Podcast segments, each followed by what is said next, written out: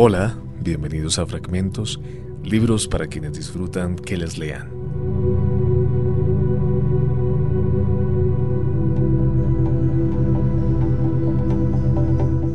Hoy traemos un capítulo de un libro publicado en 2019 por el sello Planeta y que lleva por título Señor que no conoce la luna.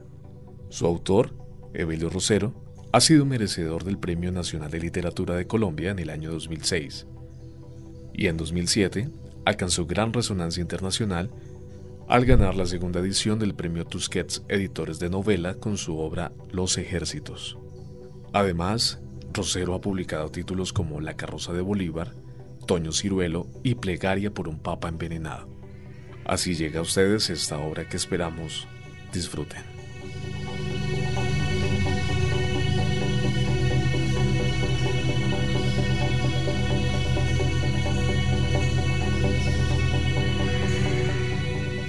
Es cierto que esta casa es inmensa, pero nosotros somos demasiados. Pues para que todos quepan dentro de la casa, hace falta que haya uno, por lo menos, metido dentro del armario. Y soy yo, generalmente, quien vive dentro del armario. Podría asegurar que mi casa es este armario.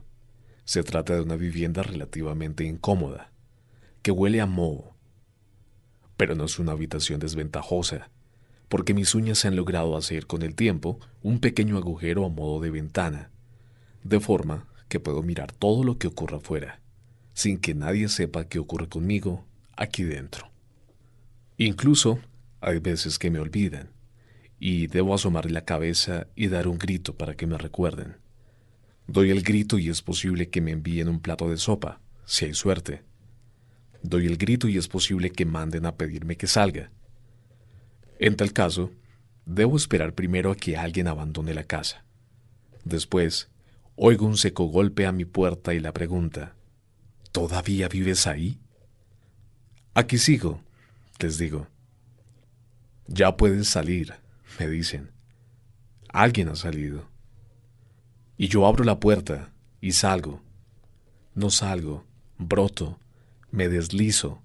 Soy un vapor largo y raquítico. Hay niebla en mis axilas. Mi boca es blanca. Soy una espátula de gelatina. Me desperezo en el dolor. Barboto gemidos. Soy un rugido. Mi cuerpo espumoso tiembla encarrotado. Mis ojos sufren enrojecidos por la luz. Mis ojos, desesperados por discernir el mundo, giran en el vaho caliente de las teas. Además, tengo que hacer un difícil campo entre la multitud de cuerpos que deambulan amarillos y desnudos, húmedos y apretados, por los patios de cemento y las tortuosas galerías fuertemente iluminadas. Pero hago un esfuerzo y logro adaptarme con prontitud. De lo contrario, este cuerpo, como otro armario que me encierra, indefenso al principio, podría finalizar despedazado, aplastado y desaparecido. No me preocupa brotar con frecuencia, a pesar de lo estrecho del armario, del abismo que significa no lograr mirarse de vez en cuando con alguna precisión la palma de las manos. No suelo brotar demasiado. En esta vivienda respiro tranquilo. No existe el frío, a pesar de la pátina de moho que recubre los costados. No hay zancudos como afuera. No hay balbuceos, ni llamadas sin respuesta. Nadie lo ensordece a uno. Incluso, debo asegurar que tengo más espacio que quienes habitan por fuera. Pero esto no es lo importante. Lo importante para mí es que puedo mirar sin que me miren. Las cosas se complican cuando hay visita. Tenemos que meternos hasta cinco dentro del armario. Y si hay fiesta, pues peor. Encima, dentro y debajo del armario, todos nosotros los desnudos elegidos para esconderse. Naturalmente, hay muchos otros recovecos destinados a guardar desnudos, con el fin de que haya tantos visitantes como tantos escondidos. Pero siempre que tengo acompañantes en mi armario, procuro en lo posible que nadie se percate del agujero por el que puedo mirar, mi ventana. Relleno el agujero con cera y quedo a oscuras, como todos, tratando de dormir para que el tiempo se queme rápido, igual que un rápido leño. ¿Qué sería de nosotros sin el armario? sin los desvanes, sin las buhardillas, sin los nichos y sótanos, sin las despensas y trastiendas y escaparates. ¿En dónde nos esconderían? Es fácil explicar por qué varios de nosotros no salimos a la calle cuando hay fiesta, o por qué no se nos envía a casa de nadie. Nadie quiere ver desnudos por la calle, y mucho menos en su casa.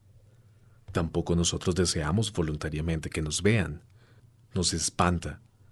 Hay pánico, miedo, escalofrío. No precisamente porque nos aterre andar desnudos, sino porque ellos mismos, los de afuera, parecen ser los aterrados, y entonces procuran en lo posible aterrarnos a nosotros, agrediéndonos de distintas maneras. El miedo que experimentamos se debe solamente a la inminencia de estas agresiones. No logramos nunca discernir con certeza qué artimañas, qué inventos novedosos emplearán para con el nuevo capturado. Y como ellos son tan recursivos en toda clase de artefactos de tortura, cada vez más refinados, dirigidos al encuentro de una perfecta conjunción entre la más exasperante lentitud y el más intenso dolor, nosotros, señalados por una remota tradición en esta condición del dolor, intuimos que no saber anticipadamente a qué tortura seremos sometidos implica igualmente otra tortura, acaso mil veces mayor. Pues ese mismo desconocimiento nos hace imaginar vivir y padecer por centuplicado todas las torturas, posibles o imposibles, que nuestra fantasía logre soslayar o inventar. Es una fiebre perpetua, presente hasta en los sueños, como si uno transcurriera cada minuto de la vida intentando adivinar la manera cómo va a morir, con la crueldad anticipada de saber que dicha muerte será de todas formas horrible, sin la opción de una muerte dulce vegetal. Por supuesto, este propósito absurdo, el de intentar adivinar qué muerte horrible nos corresponderá, es de por sí un modo horrible de morir. Pero si, en nuestro caso, conociéramos de antemano la manera o aparato que se emplearía para torturarnos, nos daríamos a una idea del próximo dolor.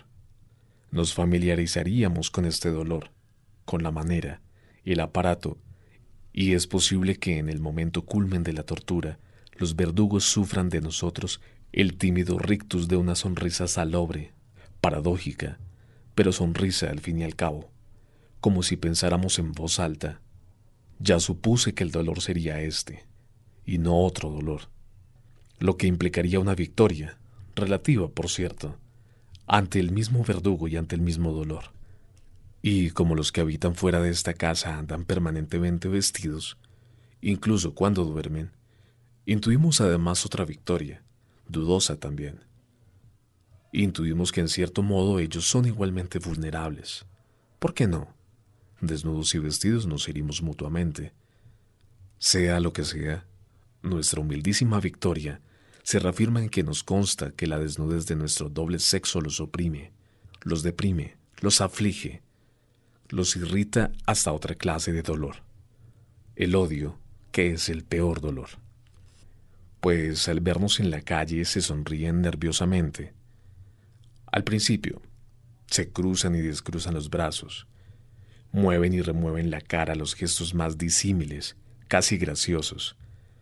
Algunos corren a esconder a sus hijos y mujeres, algo inútil, sin fundamento, pues las mujeres y los niños se asoman a mirar desde las ventanas y los mayorcitos suelen observarlo desde todos los techos, provistos de ondas y guijarros, en compañía de sus gatos, colaborando de vez en cuando con las injurias, para beneplácito de sus padres, que fingen sin embargo no escucharlos, pero que entienden que es bastante provechoso que los suyos se adiestren desde temprano en el difícil arte de atormentar desnudos. Se sabe de mujeres que asusan a sus maridos desde los balcones, que dan opiniones, que encienden originales ideas destinadas a acrecentar los rigores de la tortura.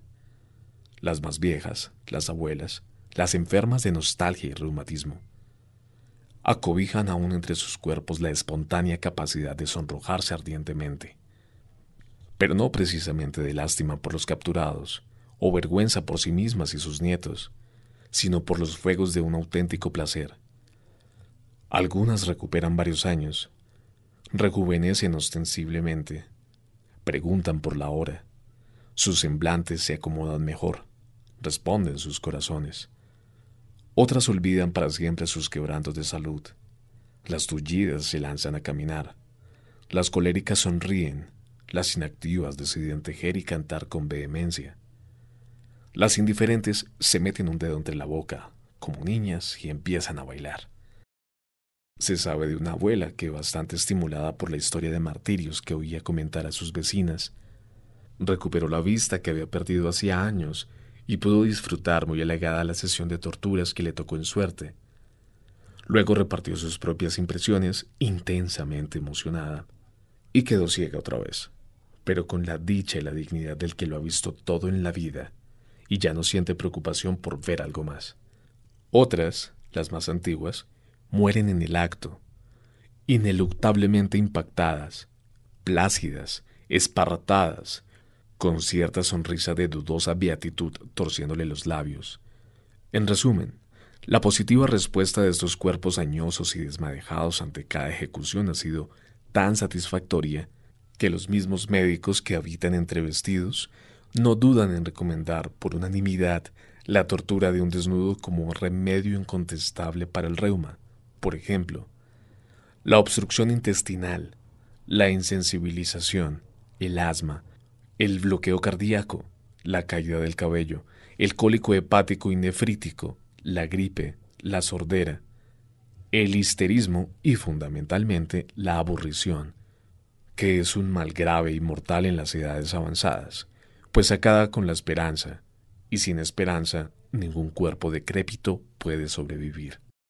Sin embargo, estos dictámenes médicos pusieron en duda su infalibilidad cuando uno de los más importantes hombres de ciencia, de los vestidos, decidió organizar una tortura sin par, inimaginable, con el fin de recuperar la salud de su madre, que padecía del mal de la desesperanza, y para el efecto recurrió a los más esclarecidos torturadores. Buscó datos y comprobó pruebas, recogió indicaciones y sugerencias, desde el tipo de silla y el sitio en que su madre debería presenciar los tormentos, la posición de los astros, los coros y vivas de la muchedumbre, presencia de gatos, ausencia de perros, hasta los colores, negro, rojo y violeta, del camisón que obligarían a vestir al desnudo. Esto como un detalle original, nunca antes concebido, y los colores blanco inmaculado y azul celeste de las vestimentas de los martirizadores. Todo con el fin de elaborar algo memorable, algo mucho más allá de una tortura en regla, un ensamblaje perfecto, un dolor de conmoción insuperable, con el pobre resultado de que el engranaje tantas veces depurado fracasó ruidosamente, pues ocurrió que la madre del científico murió, y más por la decepción ante el sistema de tortura empleado, que por placer. ¿Es que no pueden fatigarlo de otra forma? preguntó. Y luego dijo, malditos sean. Y añadió, estamos faltos de imaginación. Y después, mientras expiraba, dijo, si no corregimos la falta, no tardarán estos desnudos en elegir su propio dolor, si es que antes no acaban con nosotros, echándonos en cara la desgracia de sus dos sexos sin sosiego. En cuanto a las más jóvenes, las no desposadas, se sabe que durante las escenas de tortura suelen pasarse y repasarse sus lenguas rojas y vibrátiles por encima de las bocas resecas. Los dientes marfilinos muerden la carne brillante de sus labios. Todas de pie, ligeramente inclinadas, ligeramente entreabiertas, siguen hiriéndose los labios, involuntariamente hasta la sangre. Se dan compactos y redondos golpecitos en el vientre, pasan y repasan la yema humedecida de sus dedos por encima de los pezones erectos, como para reduplicar en sus cuerpos la sensación de la monstruosa caricia proveniente del dolor de los desnudos. Y todo esto lo sabemos por las mismas remembranzas de los desnudos, cuando afortunadamente sobreviven y regresan, porque antes de llegar a la tortura, cualquier prisionero agudiza los sentidos como un arpa, y percibe con imborrable precisión los detalles de los gestos, las palabras, los inicios y finales del suplicio, para luego describirlos en la casa, en el tumulto interrogante de los suyos.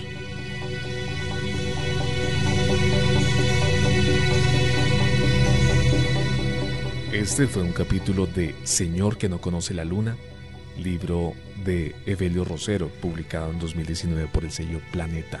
Si tienen alguna sugerencia, no olviden escribirnos a arroba la HJCK y escucharnos a través de las plataformas de audio que sean de su preferencia. Yo soy Jonathan Rivera y esto fue Fragmentos.